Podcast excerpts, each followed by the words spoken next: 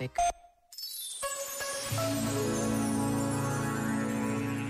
A verdade vem sempre ao de cima, como o azeite. Mas ela não interessa a todos, pois há quem prefira as águas turvas.